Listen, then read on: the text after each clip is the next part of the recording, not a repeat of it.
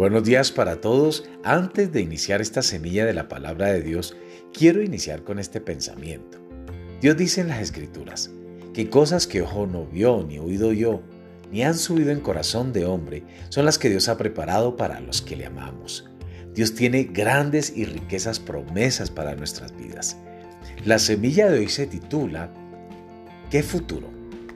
Efesios capítulo 2 versos 6 al 7 nos dice, y juntamente con Él nos resucitó Dios, y asimismo nos hizo sentar en los lugares celestiales con Cristo Jesús, para mostrar en los siglos venideros las abundantes riquezas de su gracia en su bondad para con nosotros en Cristo Jesús. Por años la gente ha dicho que la razón por la cual nos salvó Dios es para que cuando lleguemos a la gloria podamos pasar el resto de la eternidad amándolo y adorándolo. Pero eso no es así. Suena muy bonito, pero es algo que alguien ha inventado. Dios no es egoísta, más bien es todo lo contrario. Él es el dador por excelencia, el amante supremo. Él no hace nada tan solo para conseguir algo a cambio.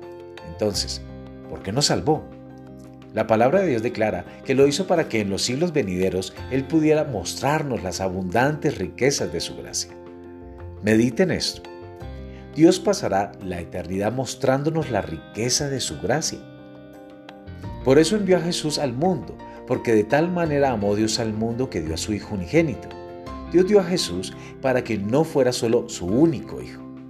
Él lo envió para poder tener más hijos, a fin de mostrarles su amor y derramar en ellos sus bendiciones. Y ha planeado hacerlo por toda la eternidad.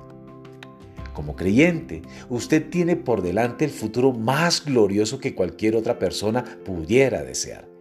Pero no espere hasta llegar a la gloria para disfrutarlo. Puede comenzar ahora mismo. Usted ya está sentado en lugares celestiales con Cristo Jesús. Amados, que hoy sea un día de mucha bendición para sus vidas.